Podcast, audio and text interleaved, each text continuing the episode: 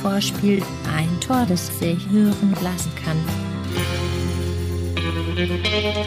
Torschütze Amin Younes für Mönchengladbach in der 67. Minute zum 1:1. zu 1.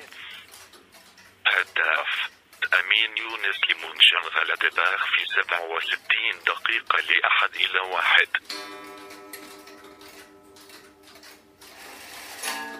Manchmal geht es ganz schnell.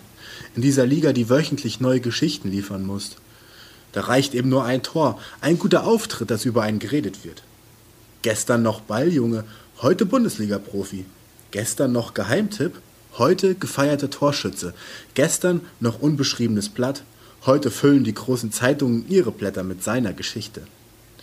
Die Rede ist von Armin Younes, einem 1,65 Meter großen Offensivspieler, der kurz vor seinem siebten Geburtstag zu Borussia Mönchengladbach wechselte. Da sage noch einer, die Jugendarbeit in den großen Vereinen beginne erst in der B-Jugend. Es ist Younes drittes Bundesligaspiel. Zum ersten Mal steht er in der Startelf. Gut eine Stunde war absolviert, als Younes seinen ersten Torschuss gleichsam dem ersten Torschuss des gesamten Teams abgab. Noch fing Dortmunds Keeper Weidenfeller den Ball sicher. Knappe zehn Minuten später. Alvaro Dominguez überbrückt das gesamte Spielfeld mit einem langen Ball. Der Zielspieler Luc de Jong nähert sich dem in Richtung der Torauslinie fliegenden Ball zunächst, entfernt sich dann aber wieder. Dortmunds Trainer Jürgen Klopp wird deswegen später eine Abseitsstellung monieren. Tatsächlich ist es dann Oskar Wendt, der den freien Ball erläuft und direkt den niederländischen Stürmer per Flanke sucht, aber nicht findet. Stattdessen knallt das Leder gegen Subotits Knie, von wo es unkontrolliert in die Richtung des Elfmeterpunktes hüpft. Armin Younes eilt heran. Aus dem Hintergrund müsste Younes schießen. Younes schießt. Halten Sie mich für verrückt! Halten Sie mich für übergeschnappt! Flanke. Knie. Torschuss. Knie. Aufsetzer. Tor. Natürlich hatte Younes Glück bei seinem Treffer. Aus kürzester Entfernung schoss er den Ball direkt auf die Beine des Verteidigers Santana. Doch irgendwie flutschte das Ding dadurch, prallte gegen das linke Knie des Brasilianers, setzte dann auf und flog unhaltbar ins Netz.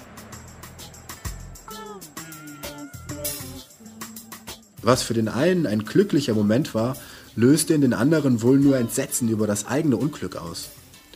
Und während Younes beide Finger in der Luft wackelnd von dannen rannte, blieben die Dortmunder Verteidiger mit hängenden Köpfen im Strafraum zurück.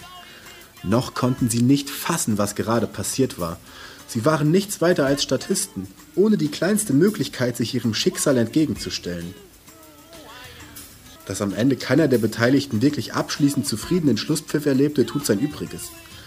Wenn sich in einem Spiel, in dem es um das Siegen und Verlieren geht, die beiden Kontrahenten mit einem Unentschieden trennen, dann bleibt meistens nichts anderes als das Warten und Hoffen auf die nächste Woche und die nächste Möglichkeit zum Erfolg.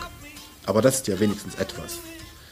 Egal wie Younes sich insgeheim freut und wie sehr sich Klopp über die Verletzung von Hummels und die Abseitsstellung vor dem Tor ärgert.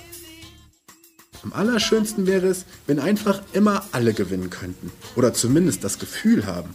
Doch das wäre nun auch wiederum sehr, sehr langweilig.